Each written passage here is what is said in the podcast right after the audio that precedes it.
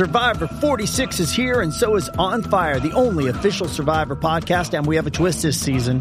The winner of Survivor 45, Dee Valladares, will be joining us every week. We're going behind the scenes of the biggest moments, the how and the why things happen, and the strategy and analysis you can only get from someone like me, a Survivor winner. Listen to On Fire, the official Survivor podcast, wherever you get your podcast.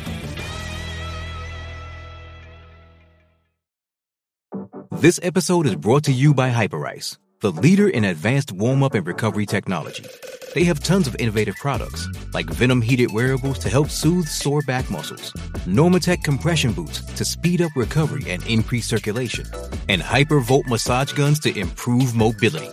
Loved by athletes like Naomi Osaka and Erling Holland. Try them yourself. Get 10% off your order with the code MOVE at hyperice.com. Vemos a todos, lunes a viernes de 10 a 12 del mediodía, por la que siga invicta la Mega. Let's go. Bueno, te sigue escuchando la garata de la Mega. Te sigue escuchando la garata de la Mega 106.995.1 y nosotros le vamos a meter acá este tema que yo quiero que usted llame porque hay ese jugador. Yo le voy a decir el mío en breve.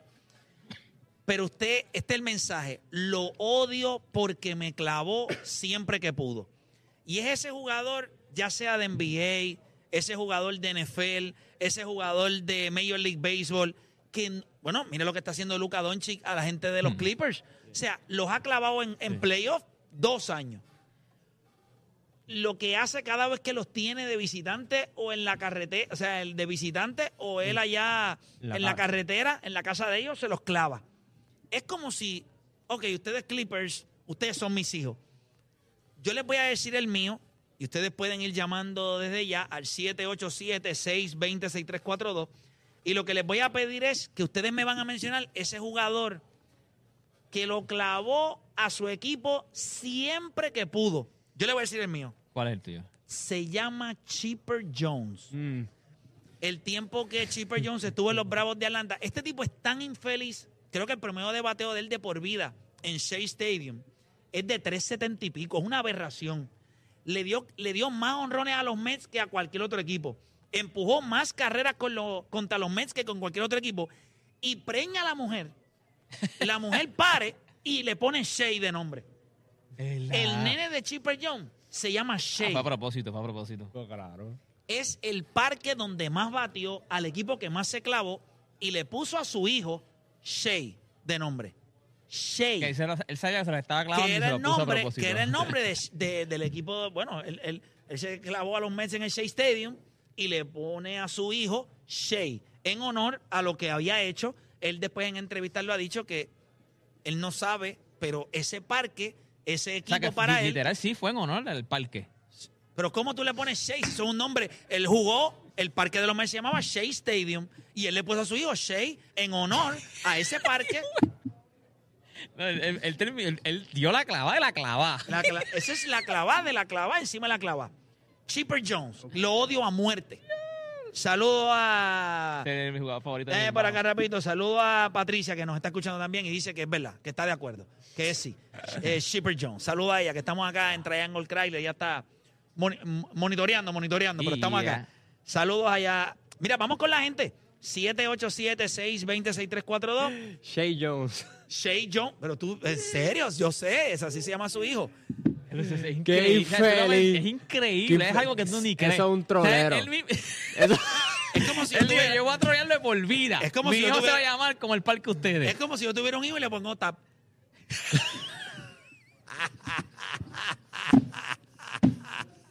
Ay. Ay, esto ni para nombre sirve. No, mano, ni si. Ni para nombre sirve. Chase se ve oye ni para nombre sirve. Torres, Double T. Ya. Do- double T, double T. Double T, double Tap T. Torres. Qué porquería. Qué porquería, ni para nombre. ¡Qué porquería! Ay, bendito esa gente, bendito. Pero nada, que en paz descansen. Mira, vamos por acá con Cristian de la calle. Cristian Garata Mega, dime el nombre de jugador que tú odias porque te clavó siempre que pudo. Saludos, Play. Mira, eh, puedo mencionar dos, solo menciono uno. Coño, yo sé que a ti te gustaría mencionar dos jugadores que te clavaron, pero dame uno nada más. No no estamos por guías hoy. Ah, bueno, pues. Ah, bueno, está, está bien, está bien, no te preocupes. Dale, Eh, papá.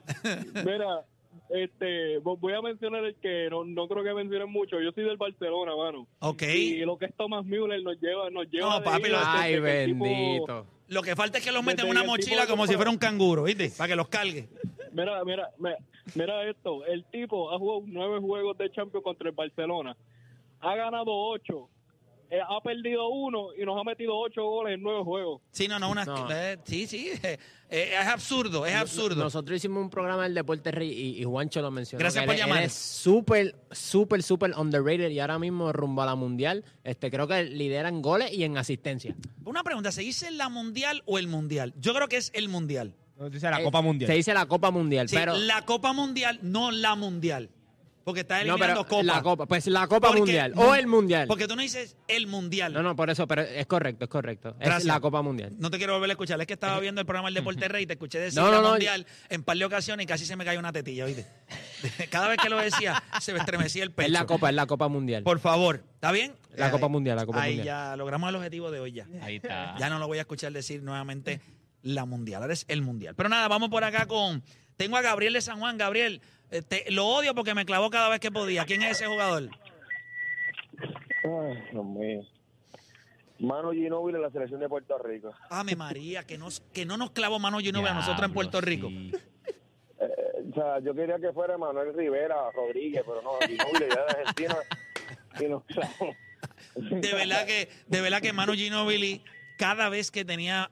Y entonces, Manu Ginóbili era de los tipos que cuando comenzaba los Juegos de Puerto Rico, tenía una primera mitad que tú decías, papi, lo tenemos, lo, lo- lo- lo detuvimos. No nos va a meter la Está bola. dominado, está dominado. Y en la segunda mitad nos emburraba el monumento del Jíbaro, pero 24. Qué manera de clavarla. Y, y escola.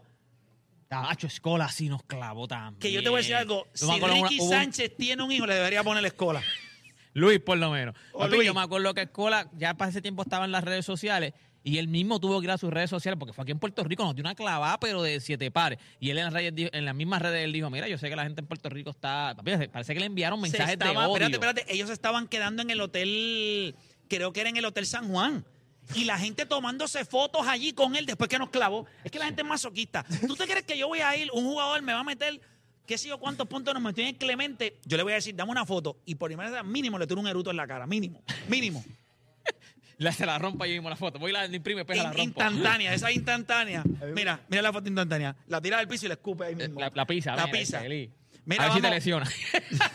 Dito, no, coño, que se No, no, lesione, ya, ya, qué rayos. Ya, ya, ya Sí, nos, ya. nos clavó todo lo que nos clavó. ya Sí, que- es verdad, ahora que se lesiona no me Qué importa. rayo. Es verdad. Mira, voy por acá con la gente, vamos con Doctor de la calle. Doctor, te clavó, lo odias, pero siempre que pudo lo hizo. Dímelo, ¿quién es ese jugador?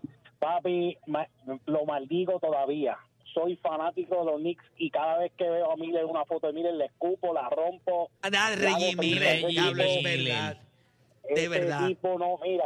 Yo lo, bueno, yo lo miro cuando está en comentarista y me van a dar un puño al televisor todavía. De verdad que Reggie. Miller, no, Reggie Miller le No, hizo. y una- Reggie Miller se, lo, se los bulió cuando se hizo el choke allí a Spike Lee. Reggie Miller los bulió. Sí, no, no, es que gracias por llamar, pero realmente Reggie Miller se clavó a los Knicks siempre que pudo. Dale gracias a Spike Lee. Cuando vean a Spike Lee, tú- ni que Sí, dale a mano, Reggie Miller, despertaba dale a de Spike Spike Lee. Lee porque era el que, el que Sí, porque fue el que-. Ese, ese como tú eres Clemente y sabía que venía Luis Escola y empezar a decirle, dale papi, ¿qué está pasando? ¿Qué pasa? No está Dale, metiendo el balón, no está metiendo el Ey. balón en el primer quarter. Y después cuando llega el cuarto quarter, Escola... Tacho, papá, te, tacho, te- hasta el seguro social uno se cambia. Mira, seguimos por acá rapidito. Tengo más gente en línea. Julio de Cataño, Julio Garata Mega. Vamos abajo. Julio, lo odias porque el te clavó. Pues el que tú quieras, No, si papá. tú quieres que te. El Si te, boxeador. si te clavó un boxeador, lo menciona. Si te clavó un, un nadador, lo menciona. Eh, No importa, el que haya sido. No voy a ser el primero, porque aquí, aquí han clavado a todo el que, todo el que llamó, llamó porque lo han clavado. No voy a Es- ser el primero. Es real. Y yo quise coger la primera. Había uno que quería Dale, orgía y todo, orgía y todo. Pero lo que quería yo. Un trío, un trío. Papá, no estamos para eso. Cuéntame, ¿cuál fue el tuyo? Pues, pues para cambiar esto yo me voy con Orlando Salido.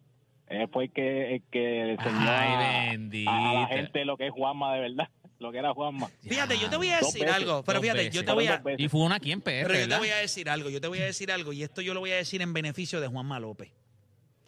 Yo no conozco ningún boxeador, ningún boxeador. Mira lo que te voy a decir. Ningún boxeador de esta nueva cepa que haya podido dar las guerras que dio eh, Orlando Salido y Juan Manuel López de Puerto Rico. Piensa nada más lo que fueron esas peleas. Piensa nada más lo que fueron. Papá, eso fue mercenario. Y la gente critica a Juanma López, pero Juanma López le dio a Orlando Salido en la madre. Mira, cuando salió la gente, es que era un sí, incómodo, cogió a tema, High pero Tech, lo Manchenko y los muchachos. O sea, la gente no, la, gente no aprecia tanto Juanma a Juanma. Juanma le dio a Salido, le dio en la salida y en la entrada. Lo que pasa es que Salido, yo no sé qué diablo pasó con ese tipo. Terminó saliendo bien. No, pero salido era bien incómodo, era bien incómodo, era bien. El primero que lo, que lo descifró a él fue Matagua. Y la gente dijo, mm, espera. No, no, no. A no, Juanma, no, no, Juanma, no, tú no, dices no, a no, no, Juanma, espérate, espérate. A Ma- Matagua le dio, Matagua le dio, sí, pero Matagua le dio un palo al garete. Y ya Juanma no es, no es que, Juanma de momento como que se descarriló un poquito. Sí, no se había Nunca caído, es real. Sí, es real. Pero se lo ganó como Y quiera. vino a salir, ok, dos veces, toma. Sí, pero ahora yo quiero que tú me menciones peleadores puertorriqueños que pudieron haber hecho esa pelea como la que hizo él contra Orlando Salido. No Piensa. hay break, no, Juanma, la verdad que Papá, la gente no se la da. Orlando Salido. La gente no se la da. Sí, Salido la- oye, Juanma fue nosotros. dos veces campeón más, mundial. Dos veces campeón Juanma era mundial. papá- Juanma era papá de Filipinas. Capi, él se clavó a, a Marqués, Más nada. Se clavó a, a Rafael Marqués en el Madison Square Garden cuando todo el mundo dijo, Capi, tú no tienes break. Le metió una pelota azul ahí en el, en el, había, en el, había uno en el Madison Square también, Garden. había que- uno también que creo que era invicto y decían aquí es que este Ponce de León creo que era Ponce Papá, Capi, y que lo mató. Ah, en el primer round. En el primer round. Yo- lo que pasa es que la gente se equivoca. Yo creo que Juanma en algún momento el aceite se calentó mucho y estaba sacando chuleta, pero a ni- a nivel de fonda. Y entonces ahí es como que él se descarriló un poquito, se empezó a, tú sabes, a creer la película. Pero ¿quién no se va a creer la película? Todo el mundo dijo que Ponce de León se lo iba a ganar. Todo el mundo. A, Juan, a, a Juanma le dieron una bolsa de casi 750 mil dólares para pelear contra el Rafael Márquez. Y todo el mundo dijo que le iba a perder. Y se lo ganó también. O sea, hay que apreciar a Juanma, claro. Al final no- se descarriló, él pero No, él no se ha ayudado con las cosas que ha hecho, los comentarios. Obviamente él, como pasa siempre en Puerto Rico, la gente se va a burlar porque la gente en Puerto Rico es burlona. Ese es el país que nosotros vivimos. Nosotros no nos gusta el bullying, pero lo hacemos con los adultos todos los días en todos los medios del país. Esa es la realidad. Nosotros no nos gusta el bullying, pero nos clavamos a todo el mundo y ese bullying sí. Porque usted puede bullear a la gente de la prensa, usted puede bullear a los artistas, usted puede bullear a los comediantes, usted puede bullear a todo el mundo. Ah, pero no, esa conducta en el país no es permitida. Porque tú sabes, tenemos que ser. un- Ay, por Dios, somos hipócritas. Somos un país aquí de ridiculizar a todo el que valga la pena ridiculizar. Pero nosotros somos un programa de deporte y por lo menos en este programa no se le puede faltar el respeto a Juanma López. Juanma fue caballo, caballo. Sí, fue caballo, Lo que pasa es que en un momento dado en su Dos veces campeón Sí, mundial, no, no, una, no fue un chivo. Y no es que se ganó a Bacalao. Esa pelea con Ponce de León. Yo no sé si la gente ha visto esa pelea. Ese fue el que se ganó en el, en el El primer, primer round, asalto. sí, sí, que lo- y lo para dijo, perder, lo para perder. Déjame ver, espera, déjame un momentito, déjame buscar acá rapidito, déjame buscarla acá rapidito, porque yo quiero, este, esa pelea, esa pelea de, esa pelea de Juanma contra, ey, mira, pa, él, él ha tenido tantos revoluciones que tú lo buscas y Boss Rex sale como quinto en Google. O sea que a los María los boxeadores Boss Rex le sale arriba. Pues él tiene tantos revoluciones sigue salen los otra primero. Salen los revoluciones primero, eso es una pena. Pero mira, él se ganó a Ponce de León, le dio... un- Yo creo que peleó dos veces con Ponce de León. Él peleó dos veces con Ponce de León, mira. Sí, porque él peleó, él, él peleó con Ponce de León en Bayamón también. Pero eh, eso fue que fueron dos peleas, ¿verdad? Déjame ver, chica, Sí. Si él se ganó, él, él- él, eh, la pelea con Rafael Márquez, esa pelea fue durísima. Eso fue una gran pelea para él. Y cuando él peleó, no, pero cuando él peleó con Ponce de León, Ponce de León tenía 45 y 5. Yo estoy buscando acá abajo. No, él peleó con Ponce de León en, el, en Atlantic City. Y Ponce de León tenía 34 y 1. Y él lo cogió, ¡fuap! véngase para acá. No vamos, lo, lo mató. Esa pelea fue en el 2008. Exacto. Después peleó otra vez con Ponce de León, ¿verdad? Sí, después él peleó, no, después, Y después peleó otra añitos vez. después, Sí, en el añitos 2000 después. En el 2014 volvió a pelear con Ponce de le León, ganó. pero en el 2000 sí le y ganó volvió y también. le ganó otra vez a Ponce de León. Ya Ponce de León había perdido. Esa fue, esa fue la que se acabó bien rápido, ¿verdad? O- eh, o, una de las que, o cuando llevaba, bueno, la trayecto- yo- cuando llevaba el, el, el streak ese que acababa rápido las peleas. ¿No, verdad? eh, no recuerdo. Esto fue una eh, fue un technical knockout en el Coliseo Rubén Rodríguez de Bayamón. Sí, pero pero esa yo fue- recuerdo la, la primera que fue en Atlantic City. Eso fue, bye, vámonos. Muerto el pollo. Vamos, pero sí, nada, quería hablar bien de Juanma. Yo creo que, pues, obviamente él no se ha ayudado mucho tampoco. Pero es cagüeño y un chamaco que nos dio por algún tiempo gloria. Claro que sí. Es una claro pena que es una pena que, pues, eh, pues, a veces difícil, no, no, la, no le ayuda a personalidad El- también. le- Mucha gente quería. Es que. Pero lidiar con el éxito. No, la, la gente piensa que el éxito es algo que tú vas allí a la farmacia, dame un poquito de éxito, entonces tú te lo llevas para tu casa y tú lo puedes marinar. Eso es algo que te llega. hay gente que sí. Primero que nadie te enseña a bregar con el éxito. Y más cuando tú eres un chamaco que, que, que vienes de abajo. ¿Cómo tú le dices a alguien que nunca ha tenido nada y de momento el mundo le presenta? No todo el mundo es Bad Bunny, gente. Y de verdad, o sea, tú ves un tipo como Bad Bunny, es admirable el hecho de tú ver un chamaco que está en el tope del mundo ahora mismo y tú dices, wow, como este tipo se Lo ha maneja. controlado, cómo lo ha cómo se ha controlado. controlado. Eso tiene que ver con tu equipo de trabajo, la gente que te rodea. Mucha gente, los boxeadores, lo que tienen son sanguijuelas al lado, lapas, que se pegan y chupan. Entonces tú te vas en esta Y ellos tampoco tienen el buen historial de y, na- monetario. y nadie te quiere bajar de esa nube. O sea, yo siempre, o sea, no hay el, el amigo que te está riendo todas las gracias, el que te está diciendo, está bien, vamos a amanecer, no, ese no es amigo tuyo. Ah, pero el que te está diciendo, papá, estás al garete. Papá, tiene que parar de darte el palo. Tiene que irte a dormir, que tiene... Ese tipo, tú lo quieres desechar porque él te está diciendo lo que tú no quieres escuchar. Ajá, exacto. Y entonces la cosa se confunde, la gente confunde una cosa con la otra. Pero nada, ya le dimos suficiente mamonería a Juanma. Así que vamos con el próximo en línea. Tenemos por acá, ¿a quién tenemos? Déjame ver. Tengo por acá a. eh, tengo a Yankee de Canóvana. Yankee Garata Mega. Yankee, métele con candela. Yankee, métele con Yankee de. Mano, uno que odio a muerte. No es que lo odies, es que te clavó, que te clavó. Me clavó Altuve. también. Pero- Altuve a los Yankees. No, No, y al- falla. Y al tuve se ve one size fits all. Tú sabes que un, un, fa- un fanático yankee me dijo, y, y yo. Gracias por llamar. Tienes razón, es Pedro Martínez, me dijo. Yo odio a Pedro Martínez, fanático Pedro yankee. Martínez, a papi. Pedro Martínez me dijo, macho, yo odio a Pedro Definitivo. Miguel- Mira, Miguel- vamos con Tito de Levitown. Tito Garata Mega, dímelo. Saludos, hermanito. Cuéntame. Tengo la selección nacional de República Dominicana liderada por Patricia Rivera. Lo que llevan en los últimos 10 años, no vemos no vemos ni chispa de luz con ella. No, no hay break. No hay, ahora mismo. Son, son las reinas del Caribe y lo que tienen ya, yo creo que no hay break, no hay break con esa gente. Yo, yo tampoco. Yo no pienso. Juancho, ¿qué tú crees? Que ese es tu deporte. Yo creo que la forma en que se han desarrollado allá ha sido mejor que acá. Es como nos ha pasado a nosotros en el deporte. Yo creo que aquí mucha muchacha con mucho talento. En, en este deporte en específico. Pero no tenemos el andamiaje para desarrollarla Sí, como ellos que- han hecho. yo- yo Que ellos que- han exportado mucho talento también. de lo que, de lo que estamos haciendo nosotros en los últimos años, lo que hemos hecho. Sí. Hemos exportado mucho. Vete a estudiar en Estados Unidos. Tienes en, que hacerlo. En high school si puedes, si no universidad. Eh, hemos tenido muchas jugadoras ahora mismo en, en college que se están desarrollando muy bien. Como te dije, en, en playa estamos bien.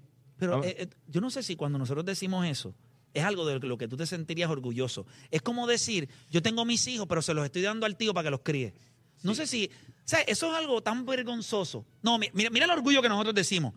No, mano, ya estamos mandando gente para Estados Unidos a que se desarrollen. Es como tú decir, yo tengo mi hijo, pero se lo estoy dando a mi hermano para que me lo críe. Es porque yo no puedo. Eso es vergonzoso. Porque es por eso, porque yo no puedo. Y es real, eso es vergonzoso como país. El hecho de que tú no puedas Que desarrollar no tengas las herramientas, no tengas esto. Sí, pero República Dominicana sí tiene las herramientas. Claro. Ellos, ellos sí lo que le han dado es una exposición internacional a muchas de sus atletas. Pero dentro del país se invierte en el atleta, se trabaja para que se desarrolle.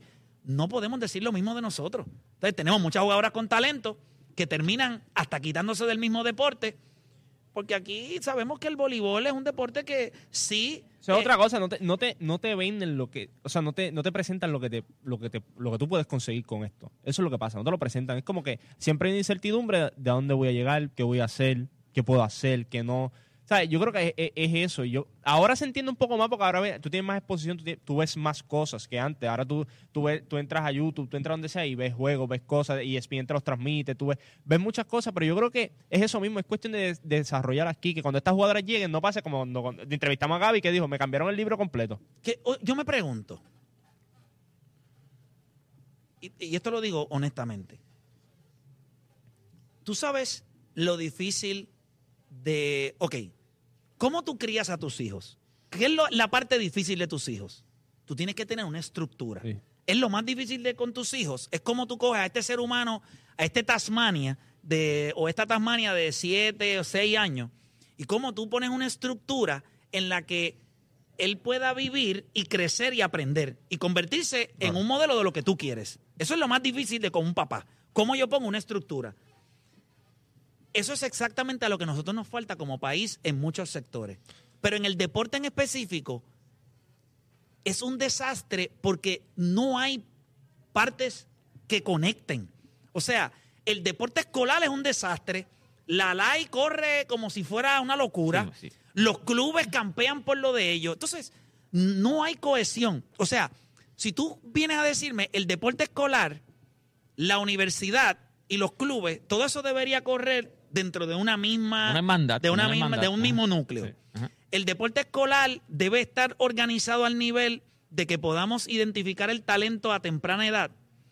Las universidades tener programas, porque si tú conviertes a este jugador de escuela superior en una estrellita, porque es caballo o caballa en lo, que- lo que está haciendo, la universidad lo identifica, pero como la universidad tiene un andamiaje ya porque sabe que va a recibir talento, el problema es que ¿quién diablo va para la LAI? El que se queda, el que realmente tiene talento, no de 10, no de 9, tiene talento 7 hacia abajo, talento 6.5, 7. ¿Verdad? Entonces, ¿quién diablo quiere ir allí a ver al talento 7?